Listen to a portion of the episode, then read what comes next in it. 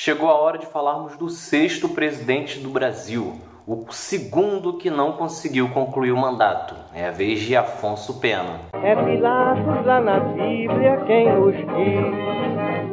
E também faleceu por ter pescoço o infeliz autor da guilhotina de Paris. O começo do governo de Afonso Pena foi bem parecido com o término de Rodrigues Alves. Ele seguiu com o processo de imunização da população e, graças a esse controle das epidemias dentro do Brasil, ele pôde retomar com investimento nas construções de ferrovias por todo canto. Isso fez com que o resto do Brasil acabasse se desenvolvendo um pouco mais.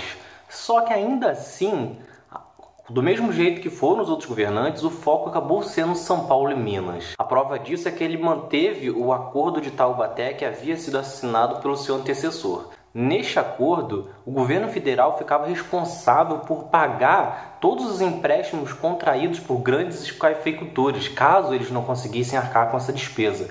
Por exemplo, se o café tivesse uma redução de preço e não fosse o suficiente, a arrecadação não fosse suficiente para os produtores pagar essa dívida externa, quem ficava responsável era o governo federal. Isso fez com que a dívida externa do Brasil aumentasse consideravelmente. Foi no governo de Afonso Pena também que o Brasil passou a incentivar a vinda de imigrantes europeus.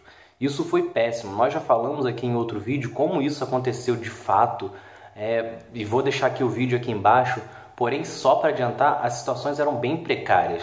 Os grandes produtores de café, eles tinham uma mente muito escravocrata e os imigrantes europeus que chegavam aqui acabavam ficando muito dependentes, eles não conseguiam sair, não conseguiam se libertar, ficavam quase como escravos também desses colonos. Esses foram os principais marcos do governo de Afonso Pena, que não conseguiu terminar o seu mandato, pois acabou morrendo em 14 de junho de 1909, faltando um pouco mais de um ano de governo.